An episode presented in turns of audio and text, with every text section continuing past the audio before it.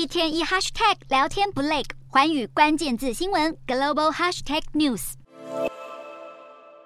北韩试射飞弹可以说是到了家常便饭的程度，在不到一星期的时间再次试射巡弋飞弹。根据北韩官媒报道。朝鲜人民军在二十三日朝向日本海发射四枚箭矢二战略巡弋飞弹，试射过后，北韩表示对结果非常满意，并强调这次演习再次示范的和作战部队如何加强应对敌对势力。北韩的弹道飞弹技术似乎正在逐渐成熟。金正恩的胞妹金宇正日前更是扬言要将太平洋都纳入射程范围内。有专家就担心，越来越穷兵黩武的北韩将让今年区域冲突的风险大为增加。北韩三不五时的挑衅行为，也让南北韩的关系降到冰点。根据南韩统一部二十四日公布的资料，过去两年双方没有任何人员交流，是一九八九年来首次归零。而在南北韩领袖峰会举行的二零一八年，双方的交流人次是七千多人，接着在二零一九年达到九千多人，直到新冠疫情爆发的二零二零年，也还有六百多人互访。现在随着北韩试射飞弹的频率渐增，两韩人员往来也跟着戛然而止。